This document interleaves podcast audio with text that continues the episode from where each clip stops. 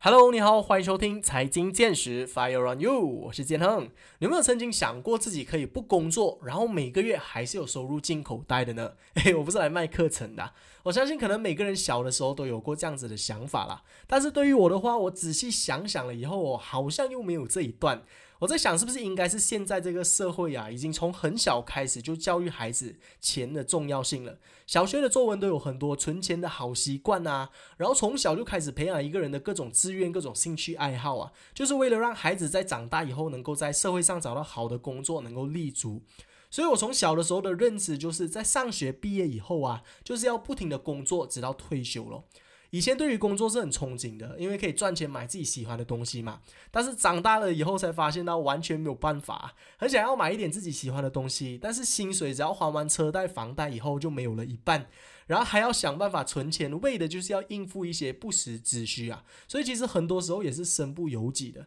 呃，就没有小时候想象的那么美好了。相信很多人都有跟我一样的感受，原来这个就是所谓的成长吧。好在是当我踏入社会以后，才发现到啊，诶，原来有很多的人是不用工作，生活还是过得很不错的。广大的网络也给了我一个解答，原来这个叫做被动收入。有很多的演员啊、配音员啊、作家、歌手，因为他们的作品是可以收取版权费的，所以只要一炮而红以后啊，就一辈子无忧无愁哦。那如果你是没有艺术细胞做歌手做作家的话，有没有机会赚取被动收入呢？今天的主题就是要来聊这个的，如何挑选优质的股息型股票，让你每个月可以躺着赚股息。我马上欢迎今天的嘉宾 Hexon 何轩。Hello，观众朋友们，大家好，我是 Hexon。目前我是一个理财 YouTuber，也是一个投资者啦。嗯，Hello，能够大概的请 Hexon 跟呃听众朋友们就是打声招呼啊，来一个简单的这个背景介绍吗？哦，之前我都是还在读着大学吧，然后就在大学的时候就有接触到股市这样，嗯对，然后，然后就慢慢到了现在。对对对嗯嗯，因为我有看 Hexon 的这个 YouTube 频道啊，其实我看他的样子，我就知道他其实呃年龄应该是蛮年轻的，所以大学刚刚毕业这个年纪应该是差不多，就是就是这个年纪了。那能在这个年纪，就是又是马来西亚，然后有谈呃股票投资这一块的 YouTuber 啊，这些网络创作者啊，其实呃可以说是少之又少了，非常难得可以遇见就是年纪这么轻的 YouTuber。那能不能够大概的呃请 Hexon 就是跟我们分享一下为什么？当初你会接触到理财投资的这一块，又是什么原因进而让你导致想要成为一个理财投资型的 YouTuber 呢？OK，所以就像我讲，我会接触到投资，也是因为呃我自己是比较喜欢经济啊、金融啊这一方面的知识吧。然后我就会开始慢慢去接触到企业家、成功人士啊，他们是如何成功的。嗯，然后就有发现到他们都有一个共同点吧，就是他们的背后都有一间上市公司。而他们的身家是跟着他们的上市公司有挂钩的嘛？嗯，所以当时，所以当时当然就想一下，如果他们是那间公司的大股东的话，他们当然是不想要股价跌嘛，因为会直接影响到他们的身价的。所以那当然他们是希望股价能一直涨，那么对他们自己来说也比较有利。嗯，所以如果你相信这些成功人士，他们可以继续成功下去的话，那么我们可以做的就是跟着他们的脚步就可以了。所以当然那时候我就觉得。我不能像他们那么厉害，可以打造一个上百亿、上千亿的公司。那么我们可以做的就是加入他们，成为他们的股东。所以当时就有了这种想法吧，所以就接触到了股市。然后为什么会进入到自媒体呢？其实也是一个巧合啦，因为当时是刚 MCO 的时候，刚好我在实习，嗯，结果就宣布 MCO 了嘛。然后我实习三个月就被取消了，然后就变成我有三个月是没有事情做的。嗯，所以当时在 MCO 的时候，第二、第三个星期，我就觉得啊，我我在家不可以那么颓废，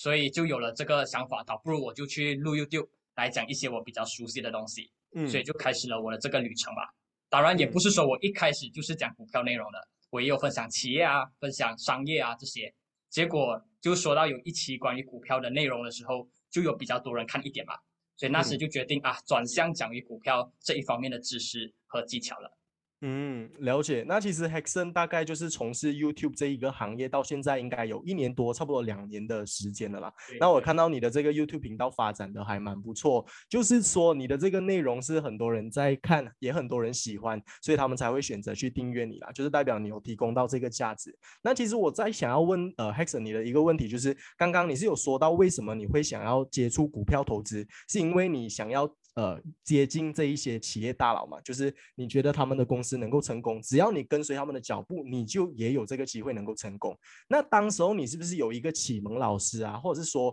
有一些朋友一个一个圈子是有在谈这一类型的课题，进而让你就呃懂得或者是怎么样，你是学习到这一这一类型的知识的呢？对，其实这我也是有认真想过。其实我觉得没有一定的一个东西导致我会这样，可能就是我生出来就比较喜欢金融这一方面嘛。然后如果真的要说一个的话，可能可以说是书籍吧。就像我后尾读的这些书籍，嗯，就是因为你读了这些书籍，看到了他们的想法，看到了他们所提供的提供的那些资讯，就觉得哦，原来我们可以这么做，这样子，然后就导致到了越来越远，越来越深，这样子。嗯，所以现在基本上 Hexon 的所有的这些股票投资的这些知识啊，基本上都是来自于这些书籍啊，然后还有自己慢慢投资的一些经验累积起来的啦。呃，当然也不只是书籍跟经验啦，还有一些比如看 YouTube 啊，看人家的，看一些大佬的分享啊，看他们的呃一些 conference 啊这些东西，就慢慢学到他们的的一些精髓吧。嗯嗯嗯，I see。那现在一般上就是 Hexon 都是在呃投资哪一哪一个市场的股票，可以稍微的透露一下吗？是马来西亚股票还是美国股票？对，目前状况我只是投资在马股而已。嗯，马来西亚的股票，因为比较接近我们嘛，那么要研究一间公司，我觉得就比较容易下手，比较容易看得明白一间公司的呃价值是在哪里。那么美国呢，他们就是一个全世界最大的市场嘛，那么他们的水就会比较深。所以，就我们可以先研究马股了，然后比较熟悉马股了，然后过后再进入到美股，可能就是一个比较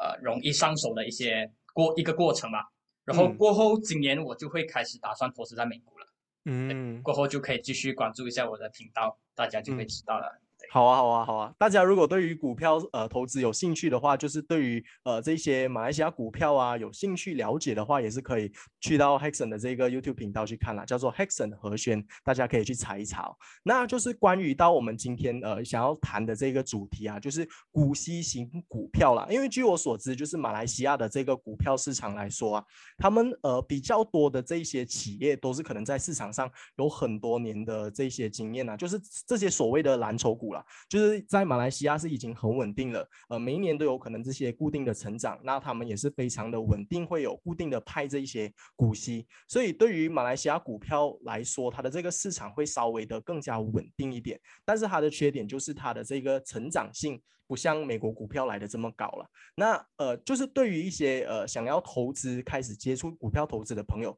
，Hexon 可不可以告诉一下他们到底什么是呃这个股息型股票啊？OK，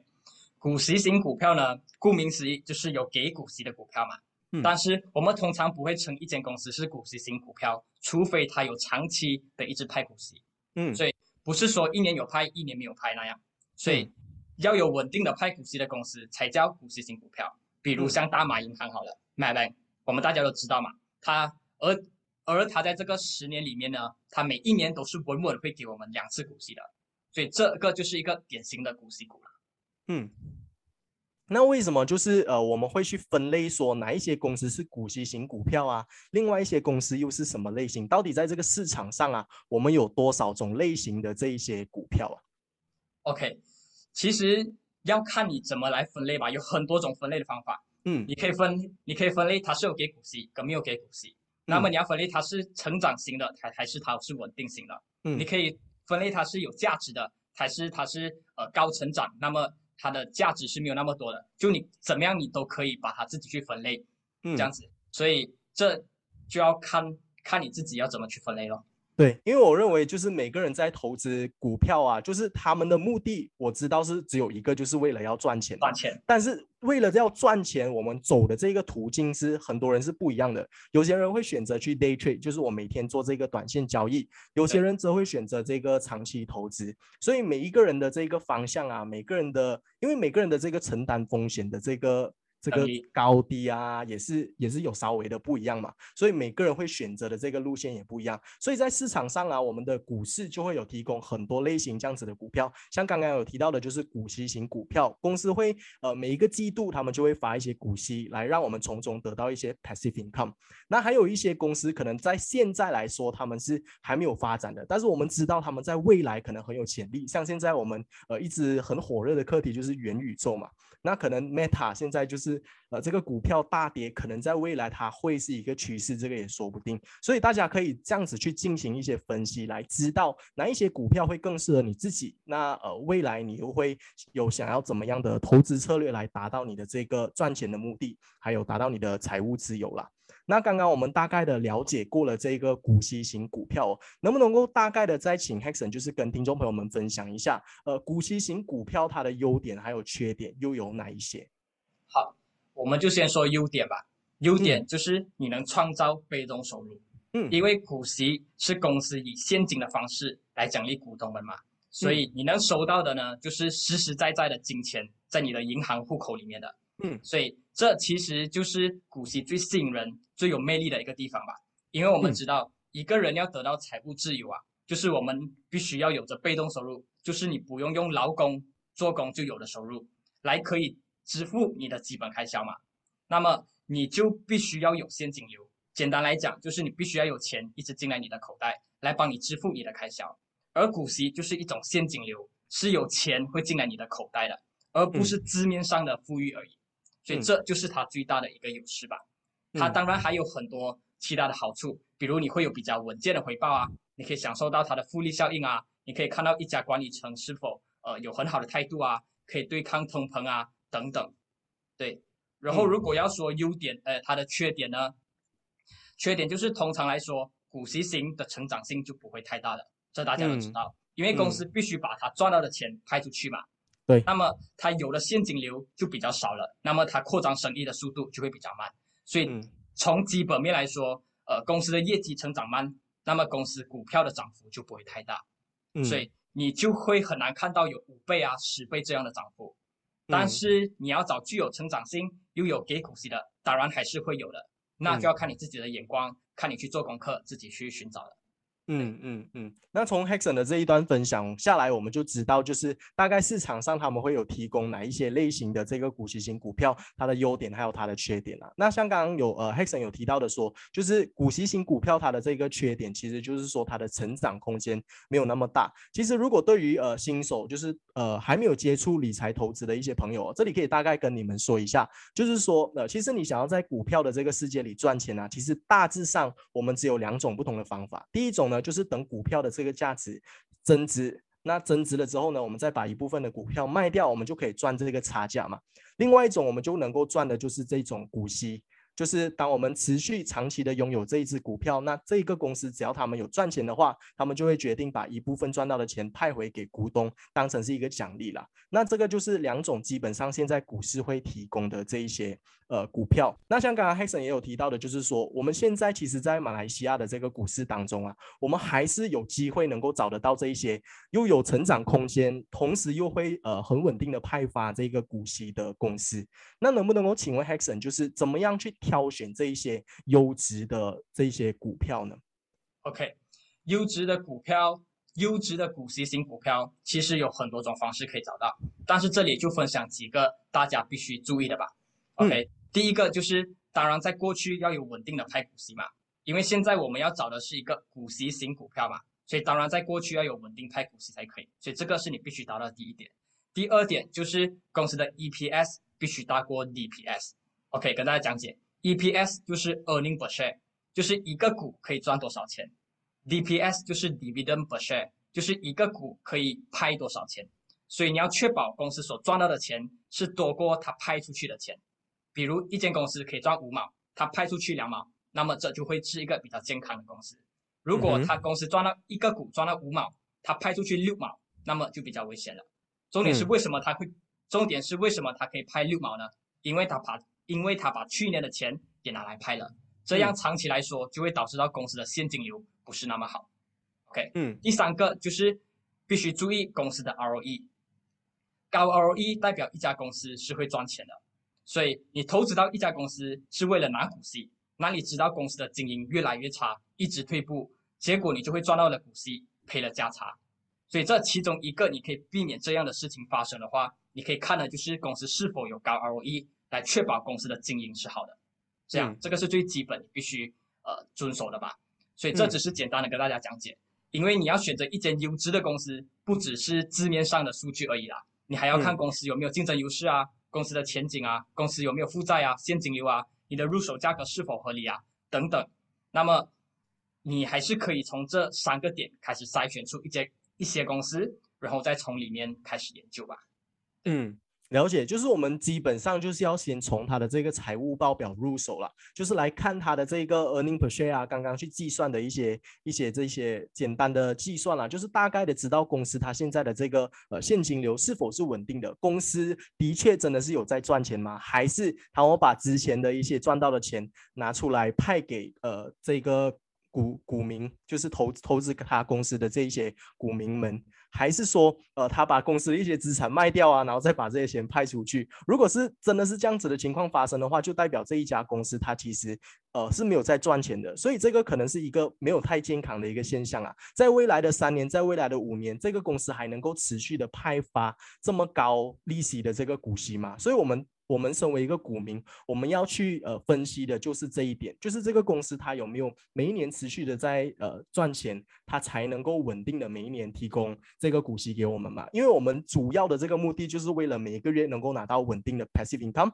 我们才会要去投资这一些股息型股票了。所以这个就是大家能够去看的一个点，就是从这个财务报表当中去做一些功课啊，去做一些简单的计算。那能不能够再请 Hexon 就是跟我们说一下哦，就是要如何去计算这个股息啊？就是说，呃，公一般来说，公司派发多少个 percent 的这个股息，对于投资者来说是一个健康、一个好的一个标准呢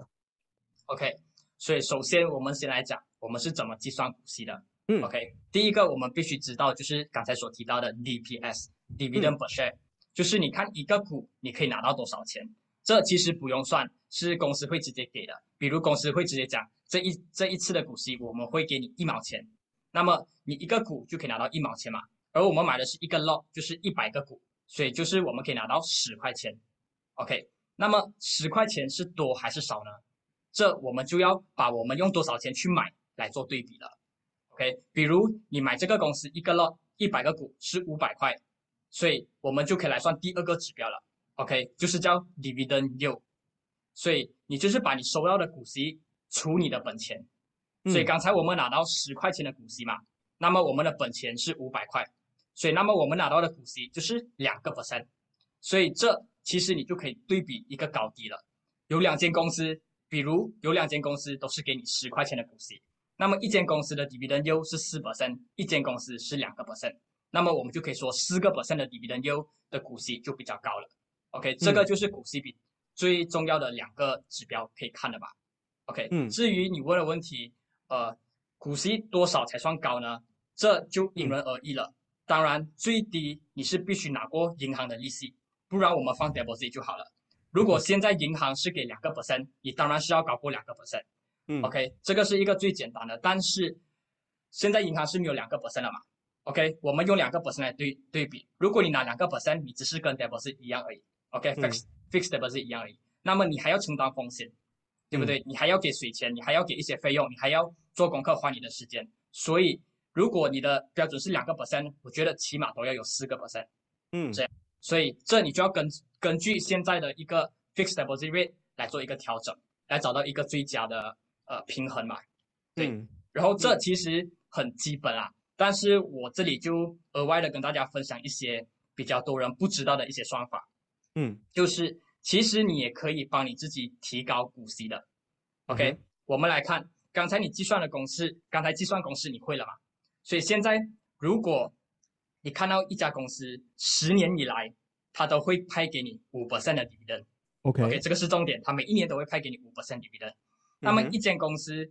呃，股价在一块钱的时候，你去买一万块，OK，你的本钱是一万块，那么你拿五个 percent，就是你拿五百块嘛，一年。OK，所以说，如果两年后股价从一块变到两块的时候，那么两块的时候，公司还是坚持给你五个 percent，嗯所以两万块的五个 percent 就是一千块了。嗯所以你现在拿到的股息是一千块，但是你的本金是一万块，所以真正你拿到的股息是十个 percent 了。OK，这个就是你帮你自己提高股息的一个方法。嗯，所以说，所以说股息赚钱不一定慢，重点是你要选对公司，股价有上涨空间的，而且还会继续派股息的，那么你的嗯。回酬就会很高了。这样嗯，了解。那就是在马来西亚的这个股票股票市场当中啊，到底有没有像 Hexon 说的这么样，有这一些又有成长空间啊，然后又同时就是可以派很稳定的股息的这一家这一些公司，能不能够请就是呃 Hexen 大概的跟听众朋友们透露一下啊，看我们有没有机会就是可以可以买入一些公司啦。但是这里要提醒大家，就是我们这一系列的这一些分享都不是投资建议啦，只是我们的一些经验分享啊，就是。只是让大家知道这一些资讯而已。如果你们想要自己投资之前，还是要去自己做一些功课啦。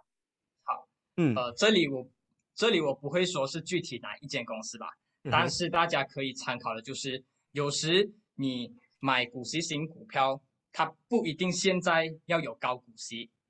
，OK，它可以稳定派股息，但是它不一定要有高股息，所以你可以用回刚才我所说的那个方法，比如如果你看到一间公司，它未来是很有潜力的，OK，我们我们讲呃科技公司好了，它未来你觉得它很有潜力，那么它现在是有派一个 percent 给你的。OK，或者有派三个 percent 给你的，也是有的。现在科技公司派三个 percent，大家很容易找到。OK，那么如果他现在是派你三个 percent，那么如果五年后它的股价涨五十五十个八千也好，涨一百 percent 也好，就是它翻倍，那么你的三个 percent 就会变成六个 percent 了。对，这样，所以大家就可以嗯从这一点慢慢去下手吧，不一定要嗯你现在去选直接有六个 percent 的公司，因为它嗯现在有派你六个 percent 公司，不代表他股价会翻倍。那么长期来嗯看，可能你永远就拿六个 percent、六点五个 percent 这样。对，嗯。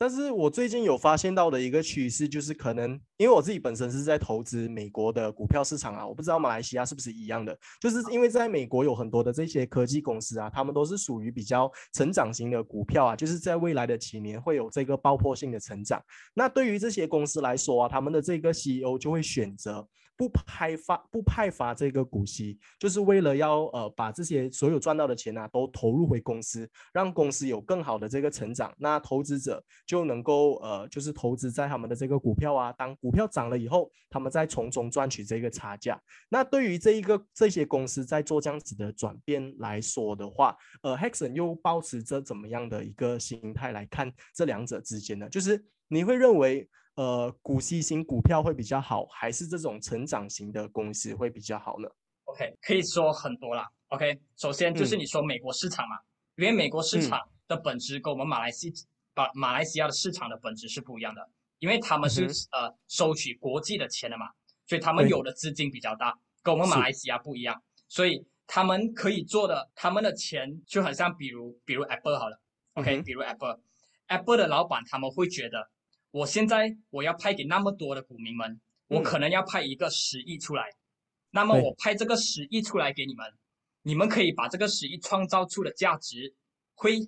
比较高，还是你们把十亿给回我，我帮你们创造更多价值，谁认会比较高？嗯所以他当然是嗯觉得你给回我，我的创造能力，我的 productivity 会比较高，那么对 overall 的经济来讲也会比较好。所以在美国行这种比较大型的基金，哎，大型的股票，他们都会选择把钱放去他们自己，因为他们可以创造出更多的价值，比起派给我们这些、嗯呃股东们。所以这就是嗯呃其中一个原因嘛。这样，所以嗯如果我们在美国你去投资股息型股票，就比较不那么划算，因为我们还要给 tax，、嗯我们转换回来还要给三十 percent 的 tax。所以如果你要去投资美国的美国股票的话，我就建议你不要投资股息型股票。但是在马来西亚市场不嗯同，马来西亚市场是我们不用给 tax 的，因为公司已经还了 DAX 所有的净资产才来派给我们。那么我们收到股息就比较嗯划算了。OK，这个就是这两个国家，你可以用采取不同的方式吧。这样，嗯，有道理，有道理。我觉得这一段讲的非常好。那 Hexon 认为，就是哪一些人呐、哪一些投资者，他们会更加适合投资这些马来西亚的呃股息型股票呢？OK，所以刚才有说到，股息型股票的优点就是现金流嘛，但是它的成长性不大，所以就就会比较适合想要有稳定收入的投资者了。通常来讲，嗯一般就会比较适合有年纪的人，有有呃、嗯啊有年纪的人，所以如果你是年轻人，比如你差不多在二十多岁左右，你去投资是叫你投资啊，就是长期持有，不是叫你短期做交易。你去寻找，你去投资一个在五年内有潜力涨五倍的公司，那么你的涨幅空间肯定是会比每一年稳稳拿四到五个 percent 的股息来得多的。所以，如果你还年轻，就建议你去寻找一些比较有成长性的公司。OK，有了年纪，你比较想要有稳定，就比较适合股息型。我是这么认为啦。第二，当然也要看你的承担风险能力。如果你年轻，如果虽然你很年轻，但是你很有很多负担，你家里很多负担，你不想太过于冒险，那么稳定的收入对你来说可能也是一个最好的选择。嗯嗯，就是这样。嗯，我从这里可以统整一下，就是对于一些呃投资者，你们要怎么样觉得，你们要怎么样去计算才会认为自己到底适不适合投资呃股息型股票或者说成长型股票？你们要看自己投资的这个目标啊。就比如说，如果你的投资目标是在每一年有两个 percent 的回抽，那你就去放 FD 就好了。但是如果你每一年要投资的这个目标可能是在十个 percent 啊，二十个 percent 啊，那就是对于呃股息型股票来说，这一个呃回酬率又来得有点太少了。所以你要之间找到一个平衡，就比如说，如果每一年给你的这个回酬率大概是四到五个 percent，你可不可以接受？如果你可以接受的话，那成长型，哎，不是，那这个股息型股票就会更加的适合你。但是如果你是呃年轻，你是有冲劲，你是想要呃我要十个 percent、二十个 percent 的 annual return，那这个时候可能成长型股票就会更加适合你了。所以大家要根据自己的这个投资的目标。还有这个投资的策略来去做一个决定，来找到一个平衡点。那对于这些想要投资股息型股股票的这一些投资者来说的话，你认为他们应该要采用哪一些投资策略会比较适合呢？OK，说到投资策略，这里有很多种，也有很多方面。但是以股息型来讲，一个最常用的策略就是 Dollar Cost Averaging，OK，DCA，华语叫平均成本法或者定时定额投资法。对，定期定额定投啊，定投，OK，也就是你每一年必须拿一笔钱，八百块也好，一千块也好，就你定期买下去，和当你收到股息的时候，你也再把你的股息投回去，那么你就可以做到有一个复利效应了，你的钱就会越滚越大。所以我们这里就简单，我们这里就简单的来计算一下，比如你有十千块，你拿五 percent 的股息，那么你第一年你就收到五百块，那么你再把这个五百块。放回去，那么第二年你的本金就有十千五百块，那么十千十千五百块的五个 percent 就是五百二十五块，第三年就五百五十一块，第四年就五百七十八，第五年就六百多块了。所以从你本来的五百块拿到六百多块，重点是你什么都不用做，OK？当然这只是一个最简单的算法，你还没有计算如果股票成长了，如果股票每一年平均成长十个 percent 就好。所以说今年你的股票一块，明年就变到一块一。其实也不是一个很大的涨幅嘛，那么这样你再收股息，你的复利效应就会更大了。这个就是一个 dollar cost averaging 的一个策略吧。嗯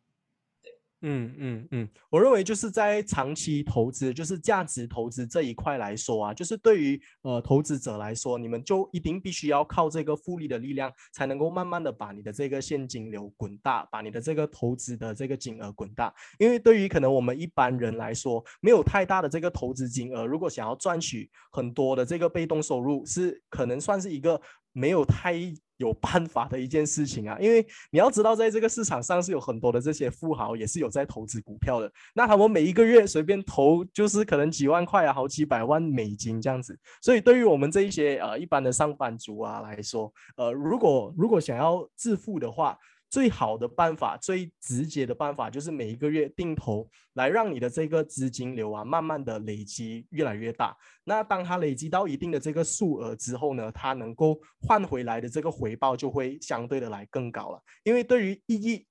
的十个 percent，还有一百块的十个 percent 来说，它是有很大的一个区别在里头的。所以这个就是呃，大家可以去采用的一些一些一些策略了。我认为。嗯，接下来哦，就是再想要请问一下 Hexon 的，就是你自己本身有没有在投资一些股息型股票啊？有没有类似的这一些经验是可以和听众朋友们分享的？经验啊，怎么说经验呢？要要我就是你有你有你有没有投资过这一些这一些类型的股票？就是在你的投资的那个组合里头。OK，以我自己现在目前的状况啊，我是比较偏向于成长型股票的，就可能比例是八十二十吧。就十只股票，八只是属于成长型的股票，当然也有二十 percent 是一个呃股息型的股票。但是我现在我的目标，我的股息型股票，我还是会寻找一些还是有具有成长性的一些呃有开股息的股票，就是一个 hybrid 吧。嗯，对，嗯嗯。为什么你会采用这样子的这个投资策略啊？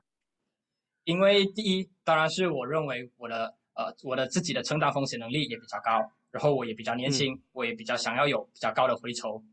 对，所以这样就呃让我决定了，哎，我投资成长的话，那么我的资金也会滚到比较快。那么到我一定的年纪的时候，我比较想要稳定的时候，我就可以把我那一笔资金再转去比较稳定的成长，有给股息的，那么。呃，长期来讲，这就是一个呃我的一个策略吧。嗯嗯嗯，那就是在你这投资可能这这一段时间下来，你有投资在这一些股息型股票嘛？那大概他们的这一些回酬对你来说算是可观的吗？你到现在你的这个投资你还还满意吗？当然，到现在我是有收到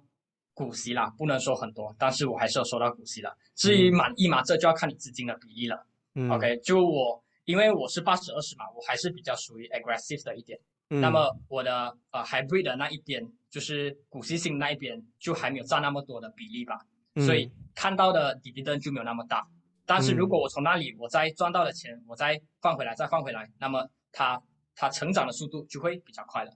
嗯嗯，那我们从今天这个海森的分享当中，我们其实就能够大概的分析出来，就是怎么样的人会比较适合在投资成长型股票，什么样的人会比较适合投资在这个呃增。股息型的股票啦，因为对于每个人的这个投资策略啊，每个人的投资目标来说都是不一样的。那刚刚他有讲到一个重点来说，就是因为他觉得他现在很年轻啊，就是他在未来他是还有很大的这个潜力的，所以就不要浪费他的这个潜力，就把他现在有的这些钱都投在这些成长型的股票。但是对于可能一些年纪比较大的，他们可能追求的是比较稳定的生活啊，因为这个时候你可能会有很多的考民们。呃，你会有自己的孩子要养啊，你会有有呃家庭啊，你会有屋子房屋的这些贷款啊，所以如果是说你把所有的这些资金流啊都投资呃都投资到这些成长型股票来说的话。如果万一是说，呃，遇到什么金融风暴啊，突然间这个股市大跌啊，那这个时候可能如果你又急需要用钱的话，就可能不是不是一个很明智的选择。所以可能一般来说，到年纪比较大的一些投资者，他们都会比较愿意的把他们的资金都投入到一些在呃股息型的股票啊这类型，慢慢的帮他们建立起这些被动的收入了。所以其实呃股票。它其实根本没有这个好坏之分啊，能够赚钱的就是好股票。我认为每一个人有不同的这个目标，每个人有不同的方向，这个是很好的。只要你懂得你自己在投资一些什么东西，你有有做一定的功课，你知道你自己在做什么事，就是就是很好的了。那来到我们今天差不多这个节目的最后一段哦，呃，再再想要请问一下 Hexon 的，就是呃，你还有没有一些就是经验的分享啊，或者是一些忠告，是可以告诉一些呃年轻想要踏入这个投资领域的朋友们，可以跟他们分享一下的吗？OK，首先想要给呃投资新手，也想要给这里所有的听众们，就是投资最重要的就是耐心，耐心等机会，耐心等收成，耐心等结果。这样，然后还有就是大家也可以多关注我的频道吧，叫 Hexon 和轩，然后一起学习更多的投资知识与技巧吧。对，嗯嗯嗯，我觉得这一段也是分享的非常好，因为其实像现在美国股市啦，对于我来说就是有比较动荡一些，我觉得多多少少也是会影响到马来西亚股市的，因为去年的这个所有就是美联储在派钱啊，然后一大堆的这些东西引起的那个。效应啊，就是现在在有一个短短暂的这个回调当中，可能有很多人就会突然间很慌乱啊，然后就卖掉自己手上的一些股票，就少了这一份耐心啊。所以其实，在股票的投资的这个路程当中，因为我们都知道它是一个很漫长的路程嘛，我们都知道这个叫做长期投资。其实你买这些股票是要 hold 大概十年啊、二十年，这个就是所谓的价值投资啦。那你在采用这些 dollar cost averaging 的策略的时候，其实最重要的就是不论论股市有多么的慌乱，你自己一定不能够慌乱，一定要时时刻刻的保持耐心，你才能够一直坚持到胜利的那一天啊。那我们再次感谢今天呃 Hexon 的分享，我觉得分享的非常棒，就是听众朋友们就是绝对也是获益良多了。我们再次感谢 Hexon 何轩，Thank you，谢谢大家，谢谢有内容，谢谢建恒。嗯，好的。那 Hexon 还有什么其他的点想要再补充的吗？再补充嘛。呃，就讲回刚才你讲的点吧，就是美国美国动荡的这个问题。好啊，好啊。以以我的呃个人看法吧，我认为这个就是一个呃市场的周转吧，就每个月有不同的事情发生，就会把人类人们就会把资金转向不同的地方。你看多了这种，其实我现在已经感觉有点乏味了，觉得市场好像被操控这样，市场要要你有这样的想法，你就有这样的想法，那么这样做我们是很容易亏钱的，所以就会觉得 stick to your own plan。照着你原本的计划，想做什么就做什么，不要随波逐流，那么你赚钱的几率就会呃高很多了。嗯嗯嗯，好的，再次感谢 Hexer 的分享哦，Thank you，Thank you。